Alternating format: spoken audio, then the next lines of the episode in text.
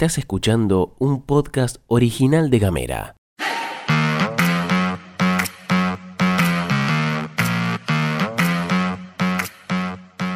Hoy es viernes 2 de junio y tenemos varias cosas para contarte. Bienvenido, bienvenida, querida amiga, a la pastilla de Gamera. En casa, En Ushuaia. en camino, En Tolwyn. en tu celu, En Río Grande. en 7 En minutos. toda la Argentina. Estas son las noticias para arrancar la jornada.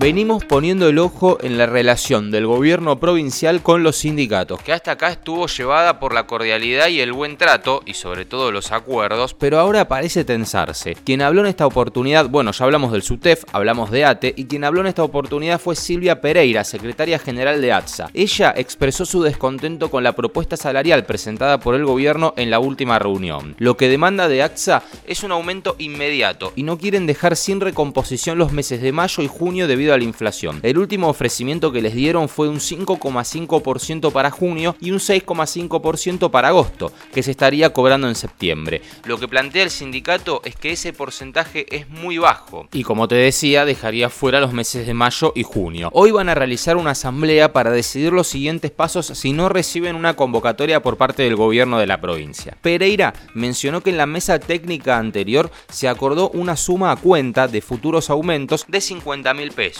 pero esta propuesta no se concretó. En este contexto, el sindicato no descartó ir al paro si el gobierno no cumple con sus demandas, aunque reconoció que esta opción es la última en todas las posibilidades. Pero yo te había comentado una declaración del gobernador hace unos días a la que califiqué como abrir el paraguas. Quien habló en este caso fue Agustín Tita, el jefe de gabinete de la provincia, sobre las negociaciones paritarias en el sector estatal en lo que denominó como un contexto económico complejo. Tita afirmó que el gobierno va a trabajar para encontrar una solución que mejore los ingresos de los trabajadores, pero reconoció, y atención a esto, porque no es la primera vez que se escucha, que sobre todo después de las elecciones, que existen límites debido a los recursos finitos. De todas formas, Tita dijo que siempre se han otorgado aumentos por encima de la inflación y que el diálogo y el consenso seguirán siendo premisas fundamentales. A mí me da la sensación de lo que quieren los sindicatos, más que diálogo y consenso, es la plata. Y nos vamos a Río Grande porque llegan dos noticias que llamaron la atención y queremos compartirla con vos. Por un lado, el municipio de la ciudad industrial lanzó una diplomatura en formación de desarrollo de videojuegos, dirigida a estudiantes egresados de las carreras relacionadas con los medios audiovisuales y sistemas de la UNI, pero también a la comunidad en general, aunque hay que aclarar que se proyecta trabajar sobre conocimientos previos. La diplomatura tiene una duración de 6 meses y consta de 5 módulos de 25 horas que abarcan temas como introducción al desarrollo de videojuegos, producción de medios 3D, audio para videojuegos y comercialización, entre otras cosas. Quien habló fue el secretario de Gestión Ciudadana, Gonzalo Ferro, y declaró que estas instancias de formación son el camino para lograr ampliar las posibilidades de vinculación y de empleo para las juventudes. Y ya que estamos en tema, videojuegos y Río Grande, también en Río Grande sacaron una comunicación de que están dando clases de la escuela de eSports RGA a cargo de Diego Primavera, coach profesional y ex jugador de Nahuara Sports. Esto no es programación, pero los participantes de esta escuela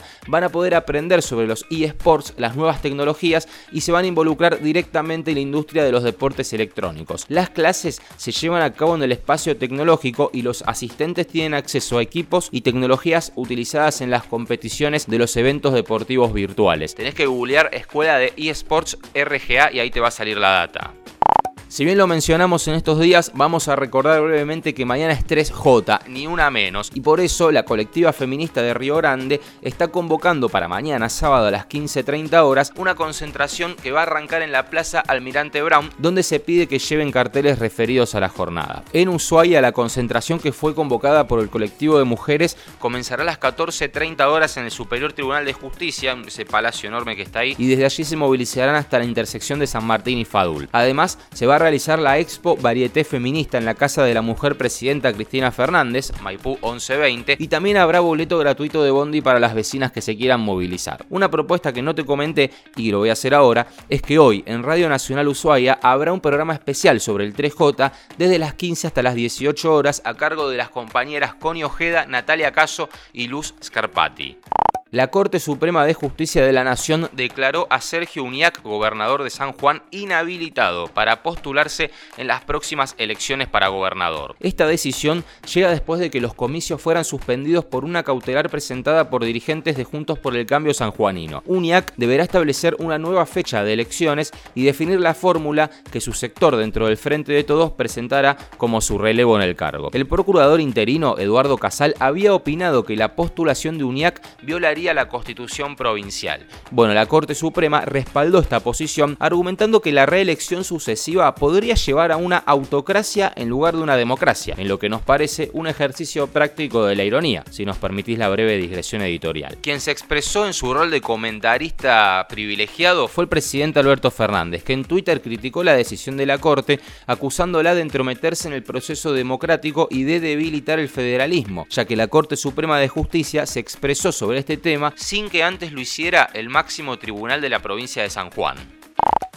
Y nos vamos para China porque Argentina está en camino de unirse al Banco de Desarrollo de los BRICS, este bloque económico político formado por Brasil, Rusia, India, China y Sudáfrica. Esto lo anunció la titular del banco, Dilma Rousseff, al ministro de Economía, Sergio Massa, durante una reunión que mantuvieron en Shanghái. La incorporación de Argentina será discutida en la próxima reunión del banco en Sudáfrica, junto con la posible incorporación de otros tres países. Algunas cositas para aclarar, esto no va a implicar desembolsos inmediatos de dinero, pero en términos políticos podría considerarse como un avance en la reestructuración de relaciones multilaterales en la que se encuentra la política global actualmente. Argentina va a cumplir con los requisitos de aporte de capital establecidos por el Banco de los BRICS, que debe ser de un 25% del total de mil millones de dólares de cada miembro. Nuestro país va a aportarlo mediante la emisión de bonos soberanos. Se espera que la confirmación de la incorporación de Argentina, como te decía, se realice en la cumbre de agosto. Además, Massa se va a reunir con el titular del Banco Central de China para ampliar el swap de yuanes en esta maniobra que te comentaba hace unas semanas de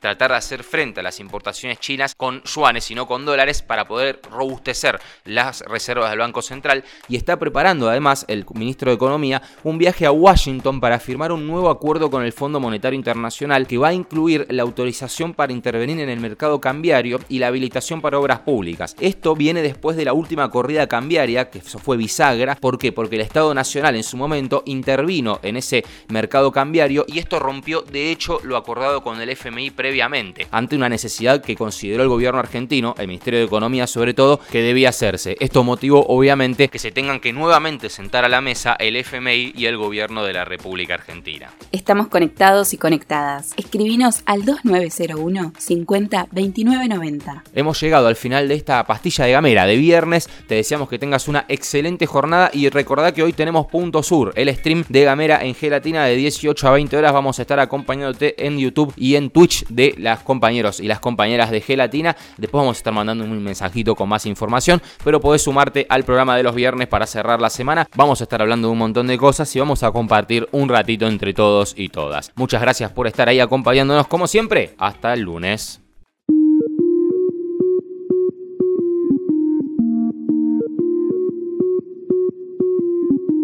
Estás escuchando un podcast original de